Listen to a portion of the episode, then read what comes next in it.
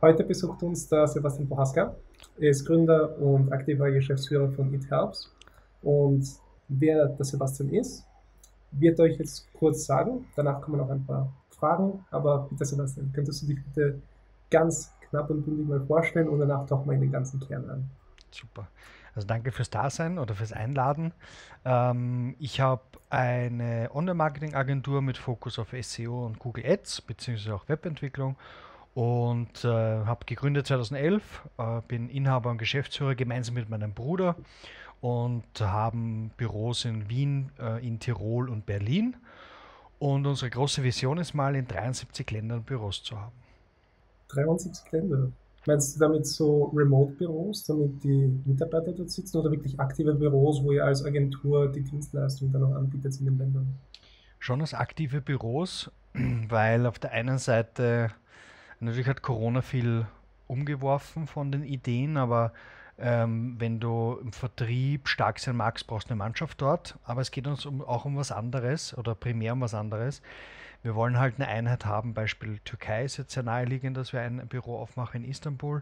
Und wenn jetzt eine Firma in Istanbul sitzt und gerne in Deutschland Marketing machen mag, dann sind wir halt der perfekt Match, weil der Projektleiter sitzt in derselben Stadt, spricht dieselbe Sprache, dieselbe Kultur mhm. und hat aber einen Partner, wo Leute in Deutschland sitzen und sich dort wirklich auskennen oder vice versa. Und umso mehr Büros wir haben, umso höher ist der Mehrwert, dass wir wirklich in dem Land, in der Kultur richtig beraten ähm, und nicht nur übersetzen, weil das ist das Einfachste. Finde ich extrem spannend. In das Thema würde ich gerne gleich ein bisschen mehr eintauchen, also wie das alles war mit dem Aufbau von ETHELPS, wie das zu einer so einer großen und schnellen Skalierung bei euch gekommen ist. Äh, davor würde ich, damit man dich ein bisschen besser oder ein bisschen von der persönlichen Ebene ein bisschen kennenlernen, da würde ich dir noch gerne ein paar Bullet-Fragen stellen. Also so eine kurze Frage und kurze Antwort. So das Erste, was dir einfällt. Ja. Ähm, was ist dein Lieblingswochentag? Montag. Weil das der Beginn der Woche ist oder einfach weil Da beginnt die Arbeitswoche und ich mag meine Arbeit sehr und deswegen eher so dieses rebellische, azyklische, nicht der Freitag und das Wochenende, sondern ähm, ich mag eigentlich jeden Tag, aber so rebellisch der Montag. Cool. Was ist dein größtes Hobby außer SEO und außer Business? Hm. Also, wenn ich gut dastehen mag, würde ich sagen Fitnesstraining, weil das ist etwas, was mich seit Jahrzehnten begleitet. Manchmal mehr, manchmal weniger natürlich. Ähm, wenn ich äh, ehrlich auch antworte, ist es, ich zocke auch sehr gerne Computerspiele. Ähm, das mache ich auch schon seit Jahrzehnten fast. Und genau, das sind so meine. Hast du aktuell ein Lieblingsspiel? Ja, ich bin also ein Typ, der dann halt jahrelang an einem Spiel arbeitet oder daran spielt, weil ich immer der Beste sein mag und die, wie soll ich sagen, die Logik darin verstehen möchte und dann der Beste sein mag. Und das ist in manchen Spielen ja unmöglich. Und ein so ein Spiel ist Dota 2. Also das spiele ich in Dota und Dota 2. Vorher bei Warcraft 3 spiele ich eben seit keine Ahnung, 15 Jahren gefühlt. Das sind absichtlich solche Spiele, die du nicht wirklich durchspielen kannst, oder? Genau, das geht einfach nicht. A ändert sich zu viel. Das ist aber auch das, was ähm, Fun macht und die Kombinationen und aber das menschliche Geschick und so weiter. Diese Kombination gefällt mir irrsinnig gut. Erinnert mich sehr auch an Projekte, ehrlich gesagt. Ja. Okay, cool. Und die letzte Bullet-Frage ist, jeder hat so immer Sachen, die, die einen beschäftigen. Und das kommt so meistens in solchen Phasen. Das heißt, jetzt hast du eine Phase, wo dich das beschäftigt, danach beschäftigt dich wieder was anderes. Und die Frage wäre in dem Fall, was lernst du aktuell? Was ist so gerade dein Thema, mit dem du, für das du extrem interessiert bist, wo du dich gerne vertiefst? Kann ruhig arbeitsbezogen sein oder freizeitbezogen sein. Also einfach das Thema, was dir aktuell im Kopf so mhm. dein, dein Arbeitsspeicher voll macht, wenn du nicht arbeiten musst. Also es sind immer mehrere Dinge. Aktuell würde ich so drei Streams primär. Also ich versuche eigentlich täglich mich eben in diesen drei bis vier Themen weiterzubilden. Ich sage so 15 bis 20 Minuten Minimum. Das schaffe ich relativ gut durchzuziehen. Also fachlich voranzukommen. Meist ist es ein SEO-Thema, aber es hat sich auch YouTube-Themen darunter gemischt ähm, weil ja wir auch selber einen YouTube-Kanal haben und gleiches Spiel wieder. Also wie funktioniert das? Wie kann man im System den schnellsten Weg wohin finden? Äh, das wirklich in der Tiefe zu verstehen und so, das taugt mir eigentlich irrsinnig.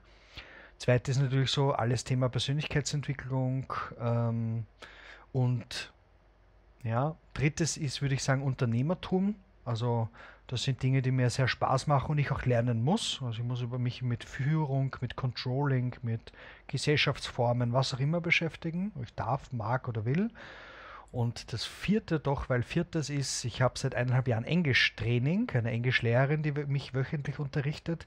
Und ich muss aber halt zwischen den Einheiten ist echte Arbeit, wie immer, weil ich mich natürlich vorbereite auf 73 Ländern. Das heißt, ich muss einfach repräsentativ Englisch sprechen können.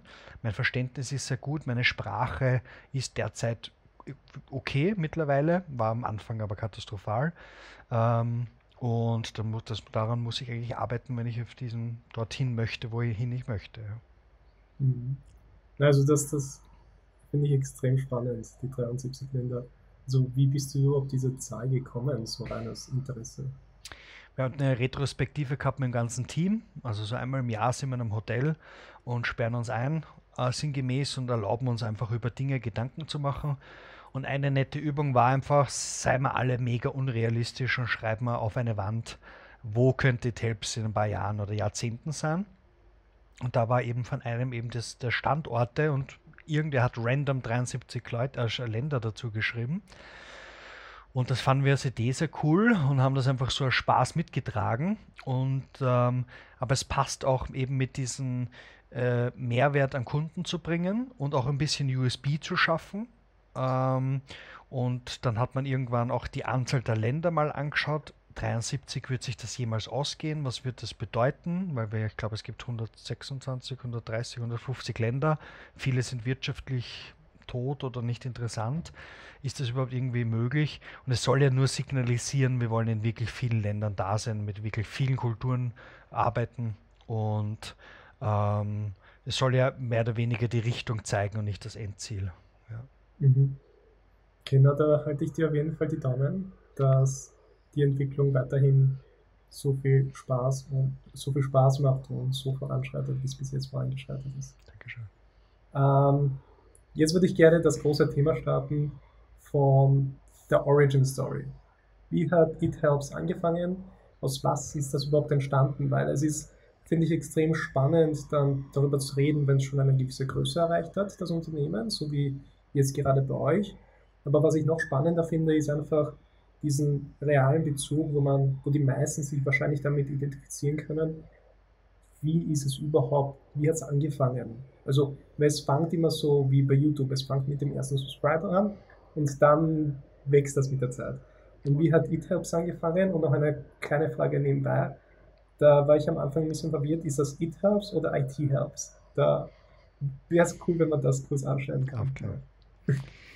Also wenn man die, die Geschichte versteht, dann versteht man auch das Wording und wie es richtig heißt.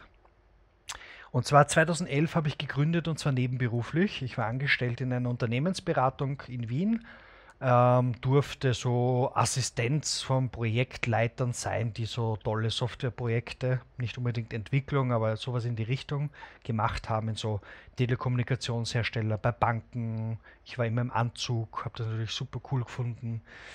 Ähm, der Kunde hat viel Geld an meine Firma, wo ich angestellt war, gezahlt, damit ich auch dort bin und so. Und habe dort aber auch als Nebenberuf mehr oder weniger in dieser Firma auch die IT-Verantwortung gehabt. Das heißt, ich habe mich darum gekümmert, dass die Mitarbeiter in dieser Beratungsbude einfach immer arbeiten können und wenn nicht, haben sie mich angerufen. Und ähm, aus diesen äh, äh, ich wurde einfach gefragt, du, mein IT-Betreuer ist mir abhanden gekommen, du machst die IT dort, willst du das für mich nicht auch machen? Und ich habe gesagt, was muss ich denn dazu machen, damit ich dazu berechtigt bin? Ich habe gesagt, na, du musst mal Rechnungen schreiben und brauchst nur einen Gewerbeschein, den kriegst du dort. Und ich habe im Internet recherchiert, Gründerservice.at, von der Wirtschaftskammer, habe gesagt, ich habe dort angerufen, habe gesagt, ich will gerne Rechnungen schreiben, brauche einen Gewerbeschein. Die sagt, komm es am nächsten Tag vorbei und Ithelps war gegründet. Also eigentlich war eigentlich nur mein Einzelunternehmen gegründet. Und ich durfte aufgrund meiner Ausbildung und so davor, habe ich diesen Gewerbeschein, das war noch ein oder ist ein geschützter Bereich, ähm, habe ich den bekommen und habe dann mit meinem besten Freund eigentlich, da hat man so tolle Ideen und so. Wir haben uns Visitenkarten, haben wir, glaube ich, drei Tage lang designt und dann gratis drucken lassen, wo überall drauf stand, der, die Druckerei, die das gratis gedruckt hat. Ähm, aber wir hatten Visitenkarten und so und ja, aber der beste Freund ist relativ schnell, ich glaube am Tag vier dann wieder von der Idee abgekommen, weil ich eigentlich immer gesagt habe, ich möchte eine Firma aufbauen mit vielen Mitarbeitern und ich möchte im Team arbeiten und so, die den gleichen Spirit haben und das hat für ihn nicht gepasst. Er, hätte, er wollte diese Verantwortung so nie haben. Er hätte, wenn dann mit Partnern, mit Freelancern so gearbeitet, habe gesagt, du, es macht ja keinen Sinn, was aufzubauen, wenn man schon am ersten Tag einfach die Richtung komplett unterschiedlich ist. Und hat, er hat mich natürlich trotzdem unterstützt und so. Ähm, sind immer mehr Firmen dazukommen, wo wir einfach IT-Support gemacht haben. Server aufstellen, Computer reparieren, solche Dinge. Und das habe ich nebenberuflich, neben meiner Unternehmensberatungsanstellung, dann, äh, ich glaube, drei oder vier Jahre gemacht. Habe immer wieder versucht, Mitarbeiter zu rekrutieren. Ich habe es mir nie leisten können. Wir waren weit weg von rentabel. Ich habe mal mit einem Stundensatz von 25 Euro exklusive Mehrwertsteuer begonnen. Ähm, es war eine Katastrophe. Also ich habe in einem anderen Job ähm, habe ich mein Geld verdient, um in meiner Selbstständigkeit meine Mitarbeiter zahlen zu können oder irgendwie halt. Und hatte sogar, äh, das auch nicht so viele über mich wissen, ich war über zwölf Jahre zusätzlich als dritter Job. Also ich habe immer Vollzeit gearbeitet, habe meine Selbstständigkeit nebenbei gehabt und habe dann aber immer am Wochenende, Freitag und Samstag in der Nacht, war ich Türsteher. Und das eben zwölf Jahre lang. Also äh, schon ein Zeitalter. Auch Was wirklich jedes Türsteher in, in Clubs, Clubs in Wien, genau. Also cool. in Wien gibt es das Bermuda-Dreieck, dort war ich sehr lange in mehreren Lokalen. War auch immer sehr lange in einem Lokal, ähm, ja, und habe dort für Sicherheit und für Einlass gesorgt oder auch für Rauswurf am Ende des Tages. Ui. und habe da viel gelernt und ja, mir hat das eigentlich äh, sehr getaugt. Es war einfach nett, weil du hast sehr viel Kohle verdient und in dem Alter war mhm. das natürlich super. Also zwei Jobs, damit hast du die Selbstständigkeit irgendwie zwischenfinanzieren können, das war das Gute. Aber es war natürlich auch sehr kräftezehrend, muss man sagen. Also weil du hast dann unterm Strich dann eigentlich mehr als Vollzeit gearbeitet. Ja, ja, also tausendmal. Also irgendwie Freitag manchmal waren Business-Frühstücke oder Business-Netzwerke, ähm, weil das war schon sehr elementar am Anfang. Da bin ich mal in so ein Business-Netzwerk hineingerutscht, drei Monate nach Gründung und bin seitdem auch noch immer dort. Und die haben halt immer Freitag in der Früh ein Frühstück. Und das beginnt um sieben in der Früh. Und mein Problem war, ich habe dann bis vier, fünf gearbeitet, dann habe ich ein, zwei Stunden nach Hause fahren können, dann bin ich ins Lokal gegangen, habe dann bis vier in der Früh, bis fünf in der Früh gearbeitet, dann bin ich das erste Mal ins Bett gekommen. Samstag stehst du dann um zwei, drei auf, weil du dann so erledigt bist, hast drei, vier Stunden und fast wieder ins Lokal. Und ja, und irgendwo dazwischen muss eine Selbstständigkeit sein. Das war meist ja. ähm, am Abend und so, ähm, oder wenn im Lokal mal wenig los war und ich Glück hatte, ich mich irgendwie zurückgezogen habe oder solche Dinge, aber in der Tendenz, ähm, ja, war das so dieses Dreiergespiel. Also wenn ich jetzt auf das Thema von der Aussprache äh, komme, dann wäre korrekt, die korrekte Aussprache It Helps, weil es einfach aus dem Grund war, weil es einfach hilft. Ja, fast. Nein, weil verstanden? früher hat, haben wir immer gesagt IT Helps weil ja die mhm. IT, wir waren ja nur IT-Unternehmen. Wir ja. haben ja nichts mit Webseiten und SEO gemacht. Und deswegen hatten wir früher uns IT-Helps genannt. Mhm. Es wurde dann umgewandelt in IT-Helps. Und das erzähle ich dann nicht, ja. gleich warum.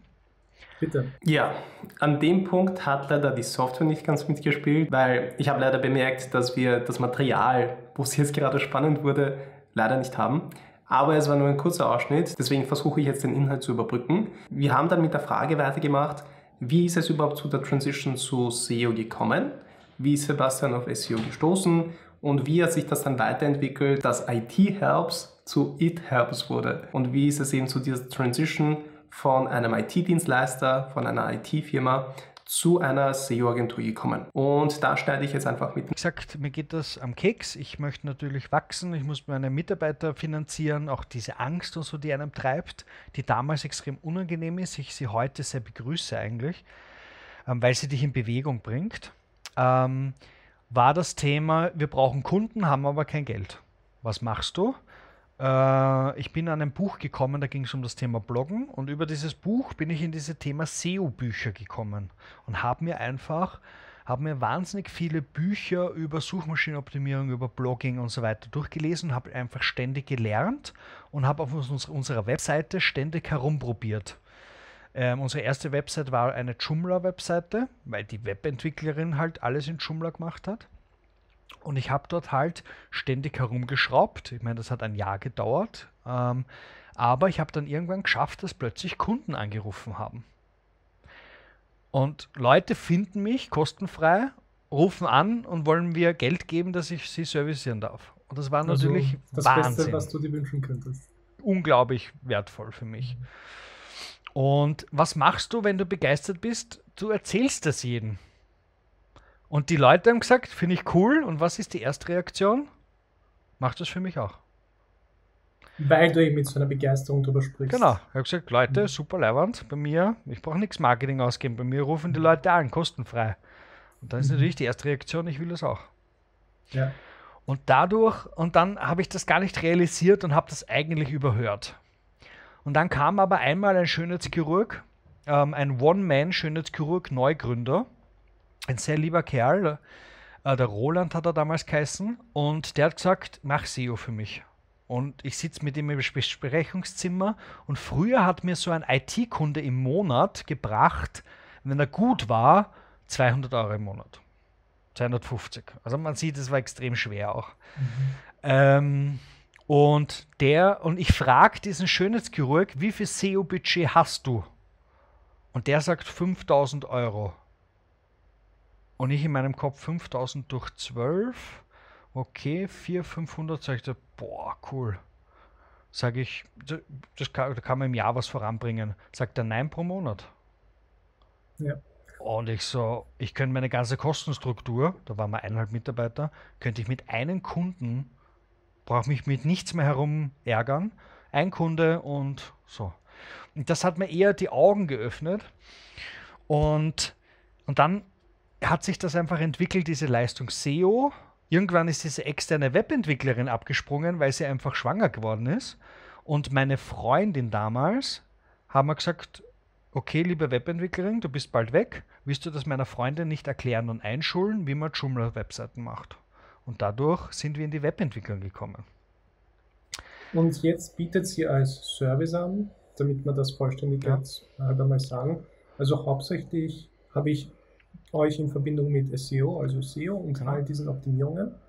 Und jetzt habt ihr dann auch wahrscheinlich auch andere Dienstleistungen aufgebaut, die ihr ebenfalls mhm. anbietet. Kann, könntest du das mal so vollständiger selber genau, mal. Also wir haben so zwei Bereiche, Marketing und Webentwicklung. In Marketing sind wir spezialisiert. Da machen wir eben Suchmaschinenoptimierung, aber jeden Aspekt davon. Und Google AdWords, auch jeden Kanal, YouTube Ads, Google Ads, Google Shopping, App-Werbung, was auch immer. Und der Ads-Bereich ist nachher dann nach SEO dazugekommen, das war ein logischer Schritt. Und in der Webentwicklung ist eben der Ursprung gewesen, Joomla-Webseiten zu programmieren. Dadurch ist irgendwie natürlich ein Markt an uns herangetragen worden, WordPress zu machen. Das heißt, WordPress ist danach entstanden. Und ich weiß jetzt gar nicht, ob zeitgleich, aber äh, vor ein paar Jahren ist das Thema Online-Shops dazu gekommen. Das heißt, wir machen Shopify, WooCommerce und Shopware-Shops. Das sind so diese äh, vier bis fünf Bereiche. Genau. Also WordPress ist in dem Fall nur ein Teil von dem ganzen Service. ja, schon ein größerer, muss man sagen. Also mhm. WordPress und WordPress WooCommerce ist tatsächlich gerade das häufigste. Shopify macht für eine gewisse Kundengruppe total Sinn oder Budget, Budgetgrößen. Ähm, Joomla ist eher ein Thema, wenn es dem Kunden egal ist oder der Kunde sich wünscht und der mhm. Entwickler das will. Also es hat ein paar Gründe. Es ist wie Mercedes oder BMW, was ist besser, ist die ewige Diskussion. In Wahrheit sind sie sehr ähnlich am Ende des Tages. Mm, ja.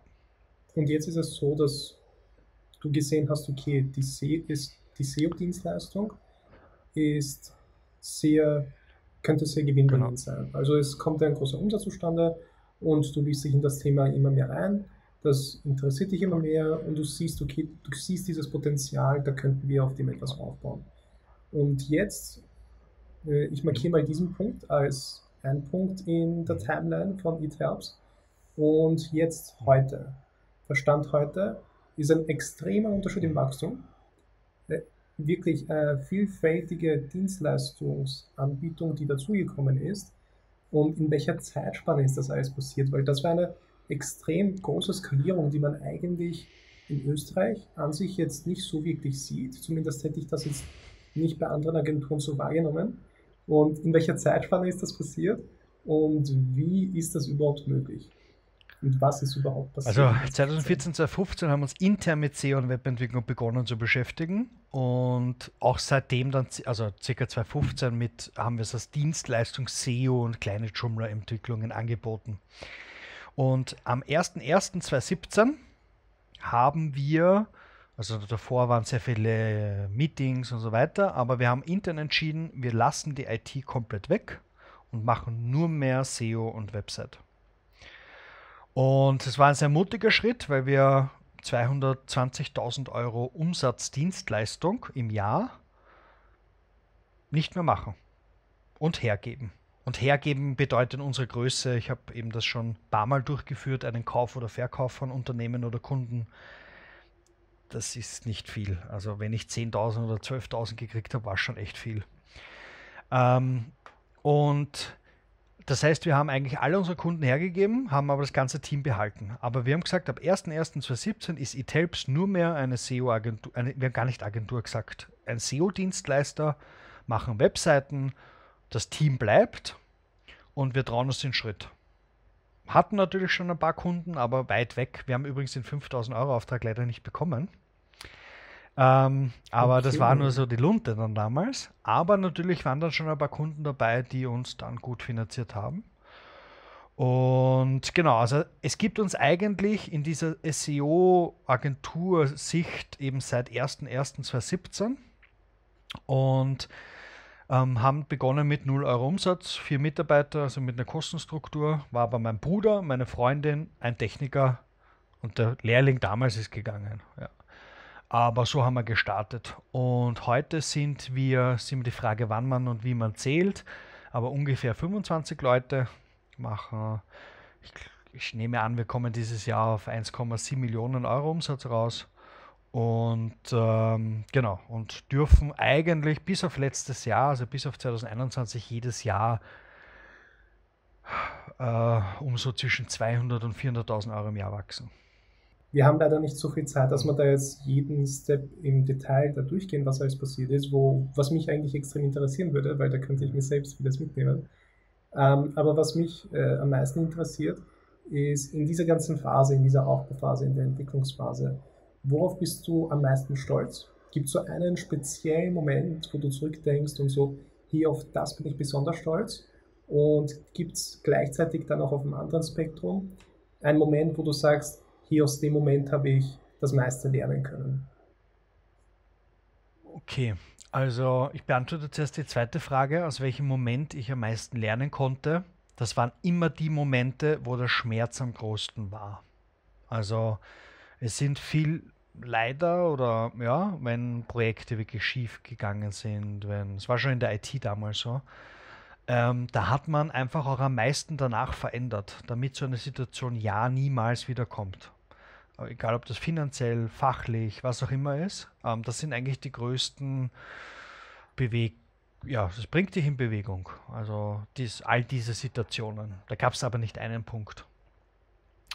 Auf was ich besonders stolz bin, ähm, oder auf welchen diesen einen Punkt oder eine Eigenschaft ist, glaube ich, eher, dass so viele Mitarbeiter bei mir ähm, dieses Durchhaltevermögen mit mir gemeinsam und diese Geduld mitbringen. Weil wir wachsen ja nur aus Cashflow heraus. Das heißt, ich habe keinen Investor. Möchtest du wachsen? Du kannst ja auch Geld ausgeben, das du noch nicht hast. Und ich tendiere leider dazu, diesen Weg einzuschlagen. Ich stelle vier Mitarbeiter ein und hoffe, dass sich das rendiert. Das Problem ist, dass das auch manchmal schief geht. Und dazu brauche ich Leute, die auch mal eine Geduld haben, wenn das Unternehmen in Schieflage ist. Schieflage bedeutet, Urlaube werden vielleicht mal nicht ausgezahlt oder Gehälter werden verschoben. Man hat dann privat einen Stress, weil der Vermieter ja trotzdem sein Geld haben will, bla bla bla bla bla. Also das ist nicht so einfach. Dann auf der anderen Seite hat man Kunden, wo vielleicht was nicht.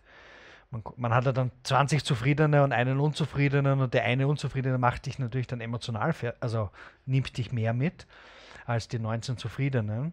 Und also bin stolz aufs Durchhaltevermögen und auf das Team, die, die mich schon länger begleiten, ähm, die mir da einfach Treue halten und ich umgekehrt Treue halte. Also ich werde viele hoffentlich zu sehr, ähm, wie soll ich sagen, in Zukunft ein guter Arbeitgeber oder kann denen vielleicht wirklich exorbitante, tolle Gehälter zahlen oder würde mich auch freuen, wenn ich irgendwen zum Millionär mal machen würde.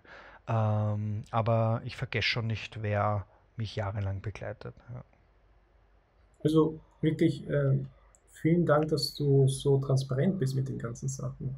Weil vor allem es ist, glaube ich, nicht leicht zu sagen für viele Leute, wie viel die, mit welchen Stundensätzen die am Anfang angefangen haben, wie das war einfach, dass es überhaupt nicht leicht ist, und komplett in Ordnung ist, mehrere Jobs zu machen, damit man eben sich das ermöglichen kann, später zu wachsen.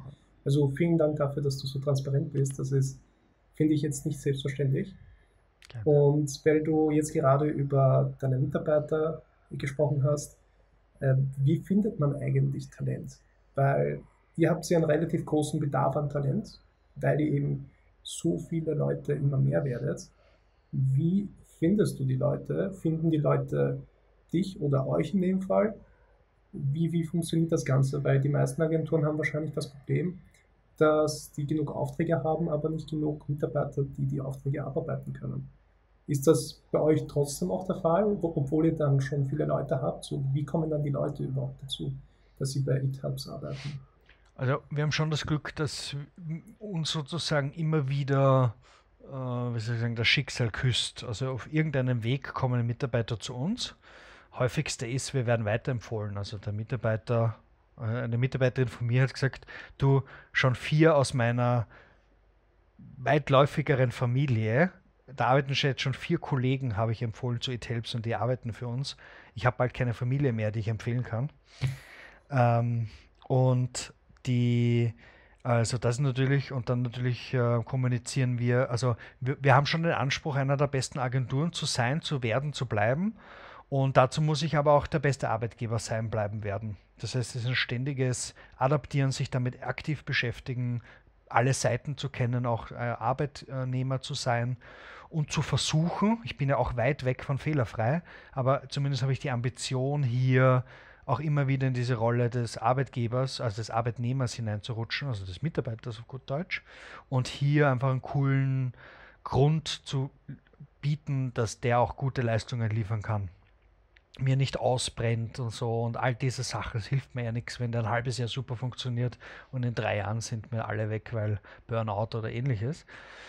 Und aus diesem Sammelsurium eigentlich haben wir nicht so ein großes Problem mit Recruiting, ähm, aber es kommt natürlich auch in Wellen. Also derzeit suchen wir keinen tatsächlich. Ähm, die Nachfrage am Markt erlaubt uns das aktuell nicht. Ähm, aber das ändert sich so schnell und dann brauche ich wieder drei Leute und manchmal brauchen wir auch für eine Rolle sehr lange. Aber manchmal haben wir andere, also mein letzter Mitarbeiter ist aus der anderen Agentur gegangen, verdient keinen Cent mehr, hatte keine Gründe von der anderen Agentur zu gehen, zumindest, also ich glaube ihm, das würde ich nicht einstellen, aber er wollte einfach zu uns als Kultur kommen. Das taugt ihm viel mehr als dort, wo er war, hat aber eigentlich so gesehen keine Hard Facts Benefits hier bei uns, mehr oder weniger. Ja also baut sich das bei euch, baut sich das bei euch eher eben organisch auf, ja. so wie das Unternehmen den Bedarf hat zu wachsen. Genau. So viele Mitarbeiter sind dann da und so viele kommen dann nach und aus irgendeinem Grund ergibt sich immer, dass es genau die richtige Anzahl ist. Genau. Aber äh, es ist jetzt nicht nur alles Magic. Also wir machen, wir haben Stellenausschreibungen, wir schalten Stellenausschreibungen, also ganz normales Handwerk. Ähm, und ich habe das Gefühl, dass wir ganz gut ankommen dann am Markt einfach, ja, mit gewissen Kriterien, mhm. die wir uns überlegen, wie können wir als Arbeitgeber ein USB haben und sein und was können wir anders machen als andere Agenturen, ähm, um hier die Talente zu bekommen. Und das ist in Wahrheit genauso meine Aufgabe, wie das im Bereich mit der Kunden zu machen. Und, ja. Ähm, ja. ja also so mit dem würde ich dann gerne das Thema Agenturgründung und Skalierung gerne abschließen. Äh, fand ich mega spannend und würde gerne noch mehr darüber reden, aber dann wird uns leider die Zeit ausgehen, weil das Thema, was ich noch gerne mit dir besprechen würde, ist SEO. Ja. Also SEO im Kontext von WordPress-Projekten, weil auf diesem Channel geht es allgemein, allgemein um WordPress und konkret eben, wie du WordPress-Probleme selbst lösen kannst, wie du dir manche Sachen selbst machen kannst. In dem Hinblick mag ich auch die Frage dann noch später beantworten, wieso ist doch manchmal die Hilfe von einer Agentur sinnvoll? Wann sollte man eher das alleine machen, eher vermeiden? Aber als erstes würde ich gerne mal dir diese Frage stellen, wieso ist SEO überhaupt wichtig? Wann sollte ich an SEO denken? Sollte ich das gleich am Anfang bedenken, erst später? Was ist überhaupt das Konzept von SEO, wie mir das helfen kann, mein Business, meine Webseite, mein Produkt aufzubauen? Mhm. Also sehr große Frage natürlich oder Fragen. Ja. Also eins vorweg, SEO ist nicht die Lösung für jeden und überall. Also das ist eine Illusion. Es gibt, ich muss Kundengespräche führen, um zu sagen, SEO macht keinen Sinn für dich. Ich biete gar nicht an, ähm, weil dein Themenbereich, der Vorteil grundsätzlich an der Google-Suchmaschine, und die geht es primär in unseren europäischen Räumen, ähm, also man möchte gefunden werden in dem Moment, wenn ein potenzieller Kunde kurz vor einer Kaufentscheidung steht. Unter anderem. Da gibt es natürlich viele andere Phasen, wo ich auch gern da sein mag, aber das ist das, was am unmittelbarsten mir als Unternehmer hilft. Also sprich, wenn jemand sucht nach einer SEO-Agentur in Wien, dann hat der so viel Kaufbereitschaft schon. Er will eigentlich nur mal eine aussuchen, vielleicht sich noch ein bisschen beraten lassen und dann sich für eine entscheiden und dort Geld ausgeben. Und die Google als Online-Marketing oder als Marketingkanal ist einer der einzigen, die ich kenne. Heißt nicht, dass es nicht andere gibt, aber die, die ich kenne, wo ich diese Kaufbereitschaft so nahe, kurz vorm Abschluss, signalisiert bekomme, eindeutig vom User. Wenn ich jetzt an Radiowerbung denke, das ist ein ganz anderes Prinzip. Da ist auch Bekanntheit eher das Ziel, nicht jetzt die harte Konvertierung. Und die SEO-Welt kann sehr stark in dieser Konvertierung helfen, aber auch sehr bekannt zu werden mit einer Marke. Das geht natürlich auch. Das heißt, Blogartikel schreiben zum Beispiel. Wenn jemand in Google eingibt, was ist Suchmaschinenoptimierung, dann ist das natürlich super, wenn alle auf meiner eTelps-Website sind, auf der Agentur-Webseite und alle lesen meinen tollen Blogartikel. Nur wird keiner davon Kunde werden, weil das sind vielleicht Arbeitssuchende oder Studierende oder Marketingmitarbeiter, die in einem anderen Bereich tätig sind und mal wissen wollen, was ist SEO überhaupt, die sind halt in diesem User-Kanal oder in diesem Customer Journey so weit weg von einer Kaufentscheidung. Ähm, aber das könnten ja potenzielle Mitarbeiter sein. Der kann ja trotzdem dann it immer wieder mitbekommen. irgendwann kommt die Frage, drei Jahre später, kennst du eine SEO-Agentur? Und der sagt, ja, bei it habe ich immer wieder Blogartikel gelesen. Also, das, aber der riesige Nachteil, und das noch einmal erwähnt ist, wenn in der Google-Suchmaschine niemand sich mit deinen Themen oder mit deinen Produkten oder Dienstleistungen, also keine Kaufbereitschaft signalisiert oder sich mit deinen Themen nicht informiert, dann kann dir, bringt der SEO nichts. Weil grundsätzlich, damit ich jetzt ein bisschen auf diesen Punkt aufbaue, weil ich habe mich letztens ein bisschen in Richtung Advertising reingelesen. Und ich weiß nicht, ob du das Buch kennst, die Advertising Effekt. Also das ist mh, mm, das Konzept, also wenn ich das natürlich richtig verstanden habe, hat er das Konzept von Advertising so erklärt, dass man mit einer Werbung äh, das Verhalten vom Endkunden ähm, verändern will. Genau. Also es sei, keine Ahnung, der Kunde ist bei Punkt A und dann magst du ihn zu Punkt B bringen.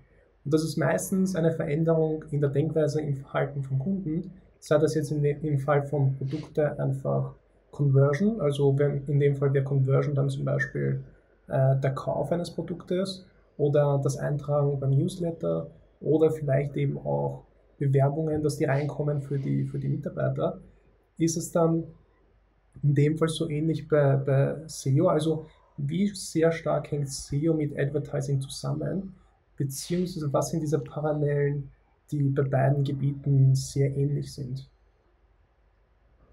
Ähm, also sie haben extrem viel miteinander. Also man sagt, in SEO-Kreisen gibt es so einen Witz, wenn du, oder so eine Aussage, wenn du SEO ohne weiteren Marketingtätigkeiten machst, bist du schon verloren. SEO profitiert und vice versa auch. Also auch wenn du, sagen wir mal, Social Media Kampagnen. Ich habe auch ein Beispiel. Es gibt jetzt gerade so einen Energy Drink für Gamer, das keine Kalorien hat, aber ähm, aufputschende Effekte hat.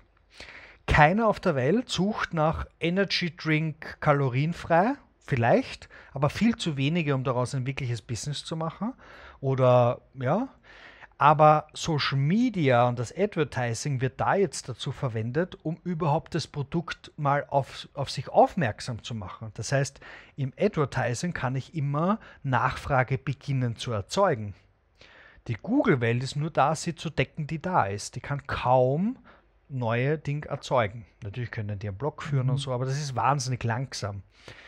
Ähm, ja, und aber umgekehrt muss man auch sagen, nur weil ich auf TikTok eine Werbung sehe von oder auf Facebook oder Instagram von diesem Energy Drink, konvertiere ich nicht sofort.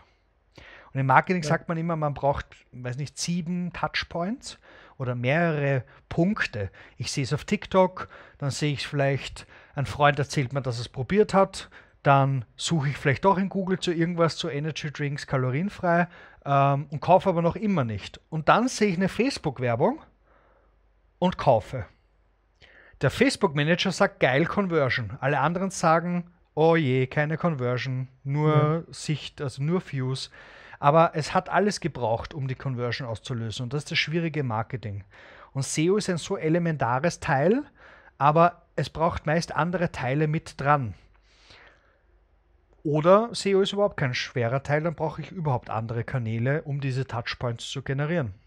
Netzwerken gehen, mhm. Radiowerbung, ja. was auch immer. Jetzt, jetzt, jetzt wird mir, jetzt wo du es so von der Perspektive erklärt hast, wird mir so wirklich bewusst, dass es doch eine sehr große eigene Welt ist.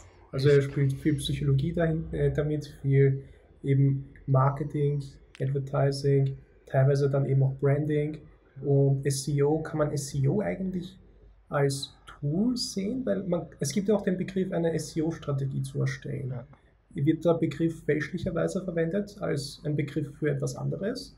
Oder ist das eben, meinen viele einfach, hier machen wir eine Marketingstrategie, aber im Bereich Webseiten, Webentwicklung wird eher der Begriff SEO-Strategie verwendet. Oder das sind halt Begriffe, wo ich das Gefühl habe, dass die oft miteinander vermischt werden, Voll. wo es nicht leicht zu differenzieren ist, wer was damit meint. Ähm, also die, äh, die Begriffe werden alle in unterschiedlichen Interpretationen verwendet am Markt. Also es gibt viele Agenturen, die sagen, ich mache SEO oder Freelancer, die einen Teilbereich daraus meinen. Weil ich glaube jetzt kaum jemand, die meisten machen zum Beispiel keinen Backlink-Aufbau oder Online-PR oder solche Dinge. Also so, ja. Ähm, Marketing ist ja das, der größte Bericht, Be Begriff darüber, aber Marketing sagt er eigentlich, beschäftigt sich mit den drei Ps, also mit Personen, mit Produkten und Pricing. Das sind alles drei Themen, die sich SEO überhaupt nicht beschäftigt. Ich will eigentlich wissen, wen will ich targetieren und ich will Pricing schon haben und kann Feedback geben, ob das am Markt standhält, aber ich kann nicht erfinden, welches Produkt wollen wir denn vielleicht mal im Online-Shop verkaufen. Da kann SEO schon helfen, der Research, aber grundsätzlich, genau. Und also das SEO ist schon sehr stark, um Sichtbarkeit oder um Verkäufe oder Umsätze zu generieren. Das würde ich schon mal in diese Kategorie eher hinein. Ähm, oder um Autorität zu erzeugen. Also ich bin einfach der bekannteste Zahnarzt Österreichs. Da muss man viel tun und ähm, genau. Also für diese Werkzeuge ist SEO super. SEO gibt es vier Bereiche. Es ist relativ nüchtern. Wir reden über Technik, wir reden über Inhalte oder Optisches auf der Webseite, jeden Aspekt der Optik. Wir reden über Verlinkungen von anderen Webseiten, also Backlinks. Und der vierte Bereich ist über User-Signale. Wie zufrieden sind die Leute, die auf meiner Website sind, im Vergleich zum gleichen Online-Shop oder zum gleichen Dienstleister, der das gleiche anbietet. Und da muss ich mir Gedanken machen über, was ist mein USB gegenüber einem anderen Online-Shop. Auch im Advertising. Also, ein Kunde hat mich mal gefragt, oder ein potenzieller, du, ich habe ein Schuhgeschäft in Wien, total zentral, ich will einen Online-Shop haben. Sage ich, okay, super, was ist denn USB? Und es gibt keinen außer seinen Standort. Er ist nicht günstiger, er bietet keinen besseren Service, er bietet nicht was auch immer. Er kann gegenüber anderen Gewerken sich nicht online behaupten. Und dann kann ich für den nicht SEO machen. Also dann komme ich vielleicht kurz auf die Position 1, 2, 3, auf diese magischen, aber ich verliere es, weil die User-Signale schlecht sind. Also es ist so ein gesamtheitliches Thema ähm, und ich muss mir einfach alles genau anschauen und das ist jetzt nicht irgendwo Meta-Keywords ausfüllen oder ein ja. Hakel wo setzen. Also, weil, das, weil das war auch eine meiner Fragen. So, okay, ich kann mir jetzt, wenn wir im WordPress-Kontext bleiben, ja. äh, kann ich mir jetzt selbst ein SEO-Plugin aufsetzen wie Yoast oder MathRank, gibt es genau. glaube ich auch, oder All-in-One SEO gibt es mehrere. Äh, und am Anfang, ganz am Anfang, wo ich angefangen habe, über Webseiten zu lernen, über mhm. ganze, in die ganze Welt einfach einzutauchen, habe ich mir gedacht, okay, SEO ist Plugin installieren, Title und Meta-Tag ausfüllen und in Google indexieren. Das war für mich damals SEO. Und mit der Zeit habe ich, wo ich bei manchen Projekten zusammengearbeitet habe, mit Leuten, die sich eben wirklich mit SEO auskennen, da habe ich gemerkt, so, hey, es ist nicht nur ein One-Time-Deal zum Beispiel. Es ist, es ist nicht so, es ist, du konfigurierst das einmal, du stellst das einmal ein und dann passt das, sondern es ist immer so Hypothesen aufstellen, diese testen, schauen, was, was funktioniert und dann einfach anhand von dem sich immer weiterentwickeln, damit an den Mess anhand der messbaren Zahlen, dass man da eben diese, äh, damit sich diese weiterentwickeln, damit diese zu dem Punkt kommen, wo eigentlich das Ziel ist. Total richtig. Und das war jetzt ein bisschen aufgeholt mhm. vom Thema, ein bisschen ausgeholt. Aber in dem Fall, was sagst du, wenn dir ein, ein Kunde sagt, ja, ich kann mir eh einfach Yoast aufsetzen oder ich habe mir das eh einmal konfiguriert. Mhm. Was ist eigentlich falsch an dieser Denkweise? Oder wie sollte man SEO in dem Fall richtig verstehen? Also ich, ich, diese Plugins und diese, das ist ja auch was Tolles, weil es dir ja wie soll ich sagen, ähm, Google bewertet eine Website und wer ist Platz 1? Also du musst, also ganz beginnen. Google hat einen Suchbegriff, sagen wir mal Energy Drink, und muss aus drei Millionen Ergebnissen entscheiden, wer ist der Platz 1. Es gibt nur einen Platz 1 organisch. Es gibt Werbung, Platz 1. So. Und muss eine, einen Mechanismus haben, den sogenannten Algorithmus, um zu entscheiden, was das Beste ist. Google möchte eines, das muss man verstehen. Google verdient das Geld damit, Werbung, Google Ads, dass die Leute Google Ads schalten. Das heißt, umso mehr Leute Google verwenden, umso mehr Werbung können sie anderen Unternehmen anbieten. Logisch. Das heißt, sie müssen die beste Suchmaschine sein, inhaltlich. Sonst verlieren sie viel Umsatz. Es ist noch immer die größte Umsatzquelle ist die Werbung für Google und die haben tausende Derivate. Das heißt, die müssen wahnsinnig vorsichtig sein, was für Suchergebnisse sie zulassen. Das heißt, ihr Qualitäts, ähm, so ein Qualitätskatalog muss wahnsinnig gut sein. Und das sind so ungefähr 220 Kriterien plus ein paar unbekannte oder, oder äh, künstliche Intelligenzen oder wie auch immer. Und wenn ich Yoast SEO installiere, decke ich 30 ab. Aber es sind halt nur 30 oder 40. Aber der Rest halt nicht. Also ich, ich kriege ja deswegen keine Verlinkung von anderen Webseiten, nur weil ich Yoast installiere. Ist Yoast deswegen schlecht? Gar nicht, weil es ja der erste Schritt in die richtige Richtung ist. Gell? Und was ich dann eigentlich frage, und meist kommt ja der Kunde gar nicht zu mir, denn ich, also ich überzeuge niemanden, weil ja, wer die Richtung nicht versteht, bin ich eh schon falsch. Das Thema ist einfach nur, wie zufrieden bist du mit den Besuchern, die auf deine Website kommen und wie zufrieden bist du mit der Anzahl der Anfragen oder Verkäufen, die auf deiner Website, Webshop oder Plattform sind. Und willst du wachsen oder nicht? Also es, SEO ist ja kein Selbstzweck, sondern ich will ja damit was bezwecken. Und für mich ist gut ein Kunde, der sagt, ich, ich möchte kontinuierlich, so wie ich damals, ich möchte kontinuierlich Kunden bekommen und das dann irgendwann kostenfrei oder äh, sehr stark minimiert oder ich weiß einfach eine sichere Quelle. Oder ich will massiv wachsen. Und wenn das das Ziel ist, dann könnte SEO ein Weg sein und dann prüfe ich das gerne mit ihm, wo bist du gerade mit deinem Projekt, wohin möchtest du und wie stark ist dein Mitbewerb. Und dann kann, und wie viel, wie übrigens für mich immer, wie viel Geld hast du recurrent, oder auf einmal, ist mir egal. Und wie lange einfach? Wie lange hast du Zeit? Weil wenn du sagst, ich habe 100 Euro im Monat, ich habe 10 Jahre Zeit, ist das ja genauso fesch, wie wenn ich sage, ich habe 10.000 und nur einen Monat Zeit. Es kommt am Ende des Tages auf was ähnliches. Ähm, und dann kann man beginnen, mhm. und was für Ressourcen stehen zur Verfügung? Hast du schon guten Webentwickler? Na, dann nehmen wir den. Hast du gute Grafiker, mit denen die seit Jahren zusammenarbeiten? Gut, nehmen wir den. Hast du einen guten Texter? Nein? Gut, dann nehmen wir unseren. Und so weiter. Wie formen wir unser Team auch, um da langfristig, und das nehmen wir schon in Verantwortung, bessert, aber an Zahlen. Und natürlich, Erfolg ist nicht linear, das wissen wir alle, auch unsere Kunden wissen das. Aber so spätestens in einem halben Jahr, Jahr, müssen wir deutliche Sprünge in gewissen Kennzahlen haben. Ja. das sind nicht irgendwelche fiktiven, die, die User waren drei Minuten länger auf der Website, sondern wie viel mehr verkauft haben wir im um Shop? Wie viel mehr Besucher haben wir? Plus 50 Prozent oder plus 300 Prozent? Und ja.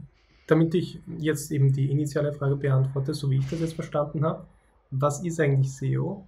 Also nachdem wie wir jetzt uns da unterhalten haben, habe ich das Verständnis von SEO eher so, dass es nicht unbedingt mehr Aufmerksamkeit erweckt in den Leuten, sondern eher das bestehende Interesse, die bestehende Aufmerksamkeit eher auf dein Produkt oder auf dein Angebot bündelt. Ja. Also das Wecken von Aufmerksamkeit ist eher ähm, nach meinem Verständnis die Aufgabe von Werbung, Advertising und Marketing und so weiter. Ich mag die Begriffe jetzt nicht zu sehr vermischen. Ja, ja. Ich weiß, das sind verschiedene Bereiche, aber so wäre das jetzt mein Verständnis. Und SEO würde dann eben in dem Bereich kommen, dass die Aufmerksamkeit zu bündeln mit einem bestimmten Ziel und um bestimmte Conversions zu erzielen. Ja. Und Conversions in dem Fall preislich definiert sind oder Anzahl der Besucher oder Anzahl der Einträge in die E-Mail-Liste, das ist immer sehr individuell. Aber so hätte ich jetzt in dem Fall SEO verstanden. Ja. Und das kontinuierlich, also ich muss mir den Platz 1 verdienen. Das ist der Punkt. Mhm. Und nur der Beste gewinnt. So, und umso mehr schon daran arbeiten, der Beste zu sein. Die Frage ist, wie viel Geld, wie lange arbeiten die schon? Zalando, 53-köpfiges Team, seit 10 Jahren aktiv. Ich sage jetzt gerade irgendwas. 53 passt ungefähr. Aber so, wie viel, also wie mache ich das, um noch qualitativer zu sein? Ja. das ist gar nicht so einfach.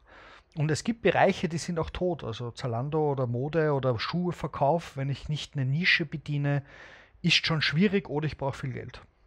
Also.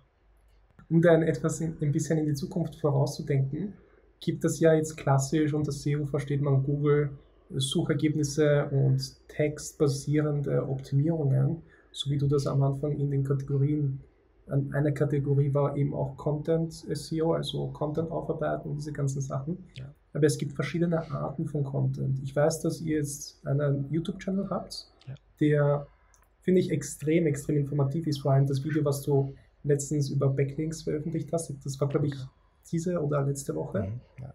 Das war, habe es mir ehrlich gesagt noch nicht ganz durchgeschaut, weil es einfach so informativ ist. Genau.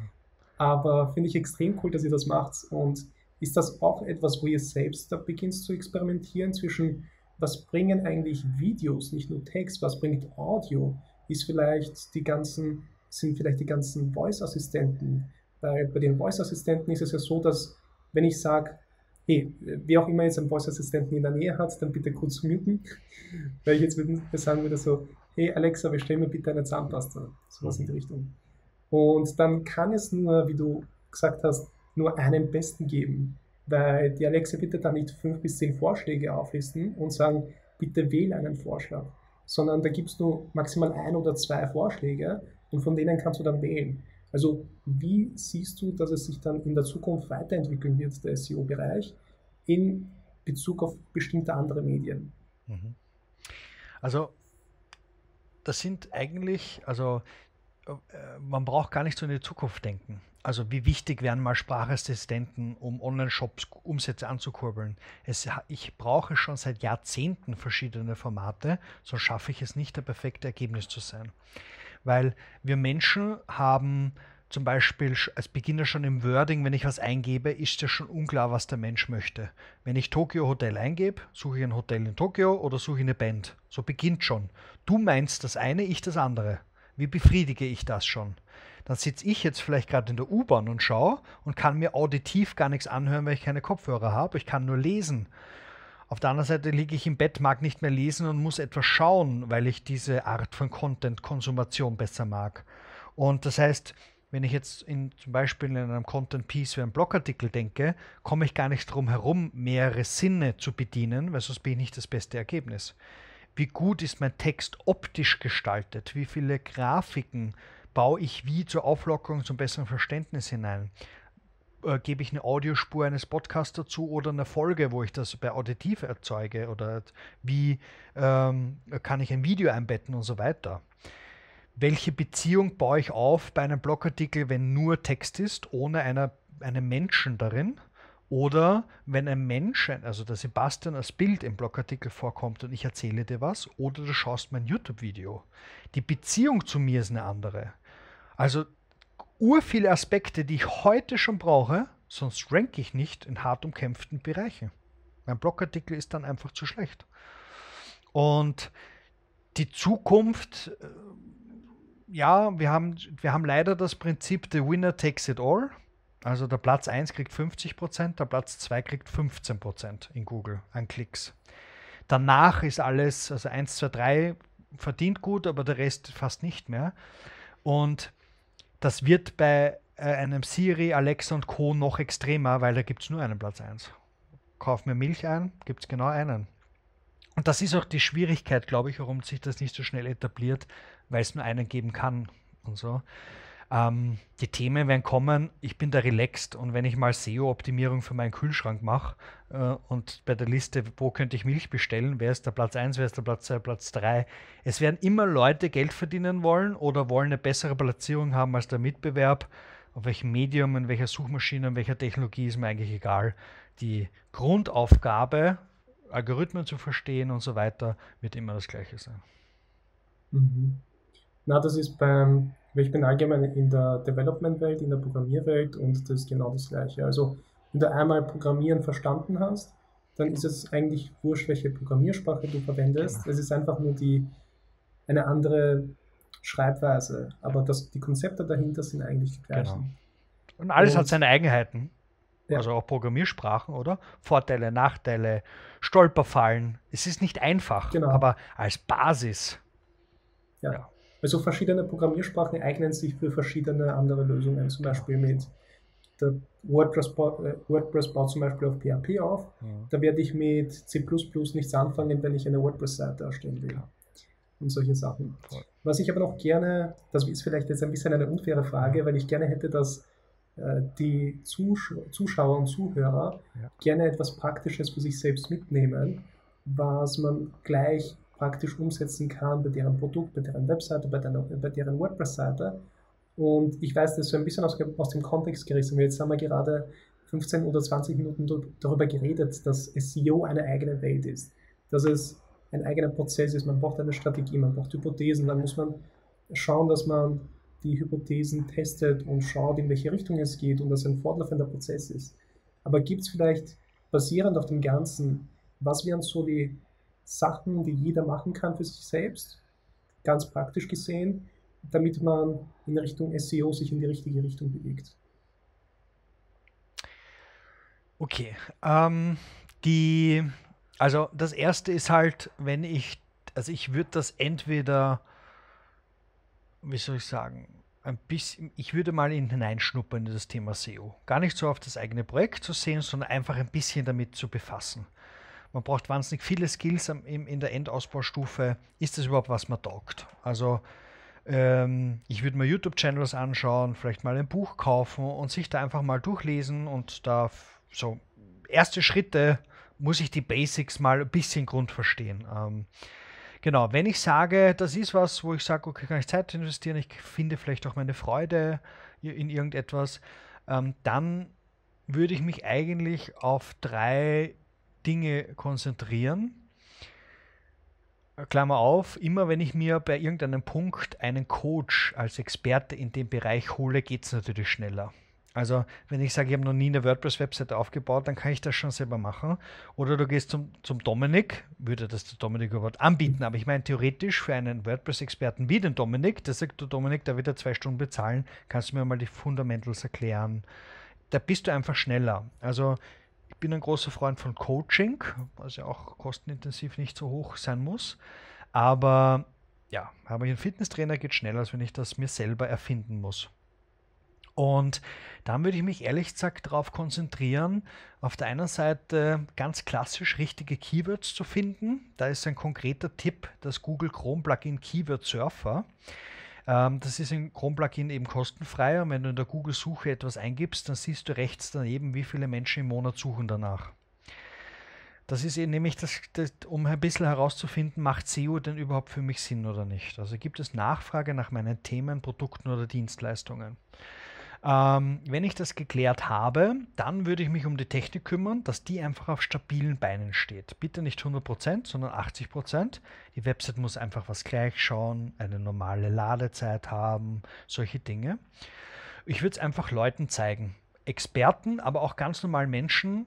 Sag mal, was hältst du von meiner Website? Bitte gib mir wirklich ein ehrliches Feedback. Ähm, was kann ich da verbessern? Und wenn dann das mal geschaffen ist, dann würde ich mich darauf konzentrieren, die Inhalte auf meiner Webseite ständig zu veredeln und zu verbessern und mir über, immer wieder überlegen, was für einen Mehrwert kann ich noch auf meiner Website oder Webshop schaffen, der einen wirklichen Mehrwert hat für die Menschen da draußen ähm, und würde diese Inhalte auf meine Website online stellen. Und das Letzte, was die meisten gar nicht machen und deswegen eine große Chance daran ist, ich überlege mir, wie ich Kooperationen aufbaue oder noch konkreter, wie ich überlege mir auf anderen Blogs denen anzubieten, schau, ich bin Experte im Thema Y, dein Blog oder dein Unternehmen beschäftigt sich mit dem Thema X. Ich könnte dir einen Artikel schreiben, kostenfrei für dich, da werde ich sehr viel Zeit investieren und kann hier einen wertvollen Beitrag deiner Community geben und du stellst auf deinem Blogartikel einen Artikel online von mir. Und dadurch kriegst du einfach Expertenstatus oder am Ende des Tages Backlinks und Verlinkungen. Und du Experten bauen 20 Links auf diese Art pro Monat auf und investieren alles Zeit und Geld, was sie haben in diese Methodik. Es reicht aber, wenn du das, auch der, der langsame Tropfen höhlt den Stein. Mach einen Artikel im Quartal oder einem Halbjahr beschäftige dich mit dem Thema, wie dieses Gastartikel funktioniert. Und du kannst ja mal den besten Freund fragen, der einen Blog hat und ein Unternehmen. Du, ich habe da was gehört, Gastartikel, hast schon mal was gehört, könnte das interessant sein für deine, für deine Kunden, dass ich da was schreibe. Ähm, genau, also für Aufmerksamkeit im Web zu sorgen, indem man auf anderen Blogs Artikel schreibt, ist eine Methode, die relativ gut funktioniert. Ja, vielen, vielen, vielen Dank dafür. Also, das war einfach Gold wert, einfach mal zu hören, wie SEO eigentlich funktioniert, was da alles dahinter steckt und dass es doch nicht einfach so ist, wie einfach nur ein Yoast-Plugin installieren und ja, der Traffic steigt. Ähm, wenn dich die Leute kontaktieren wollen, wir kommen gleich zu den Abschlussfragen, wo wir dann noch ein paar Bullet-Fragen stellen. Aber wenn dich die Leute kontaktieren wollen, wenn die sich beraten lassen wollen, wenn die vielleicht ein Coaching suchen im Bereich SEO, bietet sich sowas an? Coaching-Möglichkeiten? Wie können dich die Leute finden in Bezug auf Dienstleistung und so weiter? Genau, also eine Anlaufstelle ist natürlich unsere Website, die tabs-digital.com. Das ist so eher dieser berufliche Teil. Ähm, Schreibt es mich total gerne auf LinkedIn ein. Also äh, man findet mich, wenn man den, meinen Namen Sebastian Prohaska eingibt. Ähm, und wenn man eben ein bisschen mehr in diese SEO-Welt eintauchen mag und Video eine Form ist, in dem man leicht konsumiert, dann haben wir eben einen YouTube-Channel, der heißt It Helps. Und da veröffentlichen wir eben pro Woche ein bis zwei Videos und ähm, haben da einfach Top-Videos, wo man sich in diese Themen mal reinlesen kann, ein bisschen mehr schnuppern kann, wie das denn sein wird. Und genau, welchen kan Kanal du wählst, ist mir völlig egal. Du kannst mich auf LinkedIn, auf WhatsApp, auf It Helps wann auch, wie auch immer kontaktieren. Ich rede auf jedem Kanal mit dir. Cool. Es wird auf jeden Fall alles unten verlinkt sein in der Beschreibung. Das heißt, du musst einfach nur runterklicken und da einfach ähm, den Sebastian kontaktieren in dem Fall, äh, weil du das vorher erwähnt hast. Bietest du dann ebenfalls ein, eine Art von Coaching an oder bietet sie das als Dienstleistung an? Das heißt, wenn sich also, wer, ja ich bin kein Hardcore-Coach, der dann irgendwie äh, dich in ein gratis Gespräch lockt und dann musst du 7000 Euro zahlen, sieben Jahre lang, um weiß nicht was. Also ja, du kannst uns eine Viertelstunde buchen oder 100 Stunden, es ist völlig egal. Ähm, ähm, also ja, wenn du sagst, ich mag mich mal eine Stunde mit dem Sebastian zusammensetzen oder zwei Stunden Workshop, mag mein Projekt genau besprechen, wo stehe ich, was für Chancen habe ich, was auch immer, kann ich versprechen, ist Gold wert und bieten wir natürlich an. Und ähm, ob du uns dann nie wieder brauchst oder erst in zehn Jahren oder auch täglich viele Stunden buchen magst, ist alles möglich. Ja, ich hätte noch extrem, extrem viele Fragen, die ich dir gerne stellen würde. Aber dazu haben wir leider nicht die Zeit. Deswegen würden wir jetzt langsam zum Ende kommen. Ja. Und da hätte ich noch, eben wie am Anfang, haben wir diese drei Bullet-Fragen gehabt. Da hätte ich noch ein paar drei Abschlussfragen. Mhm. Einfach so das Erste, was dir einfällt, dass du das gleich erwähnst. Sagen wir mal, es gibt IT-Hubs nicht mehr. Es ist ein Paralleluniversum und da Du hast aber die Erfahrung, die du jetzt schon hast und du würdest irgendwas komplett von neu anfangen. Ähm, was wäre so deine Alternativkarriere in dem Fall? Muss jetzt nicht unbedingt sein, dass du ein Business aufbaust, kann auch irgendwas komplett anderes sein, aber ich mag dir mal die Freiheit lassen, da mal alles zu auszuwählen, was dir so im Kopf vorschwebt. Also ich liebe ja, was ich tue. Also ich würde natürlich den gleichen Weg, auch wenn der unternehmerisch Zeit gegen Geld spielen natürlich ähm, unschlau ist, aber ähm, ich würde sehr wohl so schnell wie möglich wieder im Bereich SEO Leuten helfen, weil ich das kann. Und wenn ich Leuten erfolgreich geholfen habe, werden sie mir Geld geben. Ähm, also ich äh, und wer Unvertrauen hat, weil vielleicht habe ich am Anfang diese Reputation ja nicht und solche Dinge, ähm, würde ich halt sagen, okay, dann mache ich es halt gratis und du pay as you wish. Ich kann vielleicht weitere Erfahrungen sammeln oder was auch immer. Die Leute lernen mich kennen und dann irgendwann wenn die Nachfrage hoch genug ist, werden es Leute geben, die sagen, ich bezahle dich sogar dafür, dass du für mich arbeitest. Und ähm, wird, das wird relativ schnell funktionieren, bin ich voll überzeugt. Also, also könntest du dir auf keinen Fall vorstellen, irgendwas anderes zu machen? Also bist du so zufrieden mit dem, was du jetzt gerade machst? Schon, aber ähm, es muss irgendwo wie soll ich sagen, wir überlegen natürlich oft oder kriegen auch Angebote, uns in Unternehmen zu beteiligen oder vielleicht ich, wir, wir promoten oder wir bauen den Shop selber und vermarkten den selber. Das können wir ja total gut. Ähm, ist auch naheliegend, nicht für einen Kunden zu arbeiten, sondern das selber äh, zu verkaufen. Ja. Aber ähm, das Thema ist halt, wir glauben halt daran, wenn du wirklich gut sein wirst, musst du dich halt damit wirklich Tag ein, Tag aus beschäftigen mit der ganzen Materie. Ähm, und ich habe das letzte Mal einen Shop abgelehnt zum Thema Gewichte, also Gewichte, Stämmen, Fitnessstudio, diese Scheiben und Stangen und so weiter. Bestehendes Business, Umsatz, meine Leidenschaft, ich gehe gern trainieren, aber hätte ich wirklich Lust, sieben Tage die Woche nur sich alles um Gewichte dreht, auf Contests zu gehen und mit irgendwem zu reden, wer nicht Sponsor, das wäre nicht meine Welt. Und ähm, dabei haben wir nichts gefunden, was sozusagen unser Herz auch höher schlägen lässt. Und E-Tabs haben wir noch so viel vor. Und auch in einem Paralleluniversum hätte ich ja die gleiche äh, Vision sofort wieder, ähm, würde den gleichen Weg einschlagen. Ja, also wäre kurz zusammengefasst, das Projekt, was du gerade erwähnt hast mit den Gewichten, wäre es unterm Strich so ein wirklich schweres Projekt. Ja, voll. ähm, zwei Fragen dann noch. Ja? Äh, in Bezug auf WordPress. Was ist das nervigste Feature in WordPress, welches dir im Kopf vorschlägt? Das nervigste ist nur das Fehlende. Also sowas wie es gibt kein Sitemap und Mehrsprachigkeit und solche mhm. Dinge oder solche Basics, warum ich Tag-URLs und Auto-URLs standardmäßig und so im Index habe oder als URLs habe. Hm, das könnte auch ein Hakel sein, nicht im Index lassen. Ähm, wird, glaube ich, der häufigere Fall sein als und solche Dinge. Aber sonst ist das eine mhm. super coole Lösung. Also da muss ich am wenigsten nachschärfen von allen anderen Lösungen. Ja.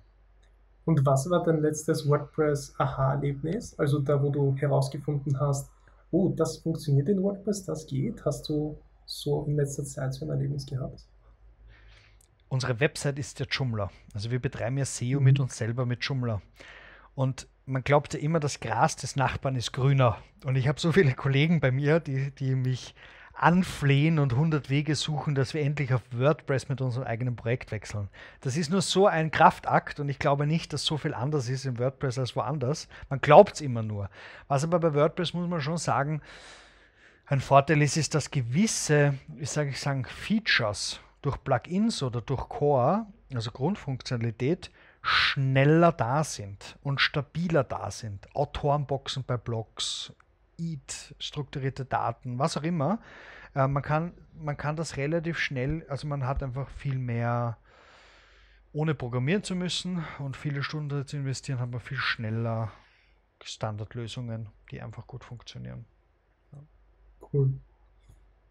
Passt. Dann haben wir, ich habe alle meine Punkte abgeklappert. War, finde ich, extrem cool, extrem informativ. Vielen, vielen Dank, dass du dir eben für uns eine Zeit genommen hast. Danke. Dass du dein Wissen, deine Erfahrung eben gerne sehr transparent weitergibst. Gibt es auch irgendeine finale Message, die du an die Zuschauer, Zuhörer weitergeben magst, das wir vielleicht jetzt noch nicht erwähnt haben? Ja, die sollen natürlich alle deinen Channel abonnieren, wenn sie das noch Und nicht getan haben. Und deinen genauso. ja, das ist optional. Na, das ist dann im feinen Druck. Wenn du den Channel abonnierst, ja, genau. dann abonnierst du den automatisch mit. Also wie gesagt, das wird alles unten verlinkt sein. Das heißt, klickt cool. einfach in der Beschreibung. Da findet ihr den Sebastian in, auf LinkedIn, auf der Webseite ithelps-digital.at oder com, com, com, ja, com ähm, auf YouTube und all das wird unten verlinkt sein.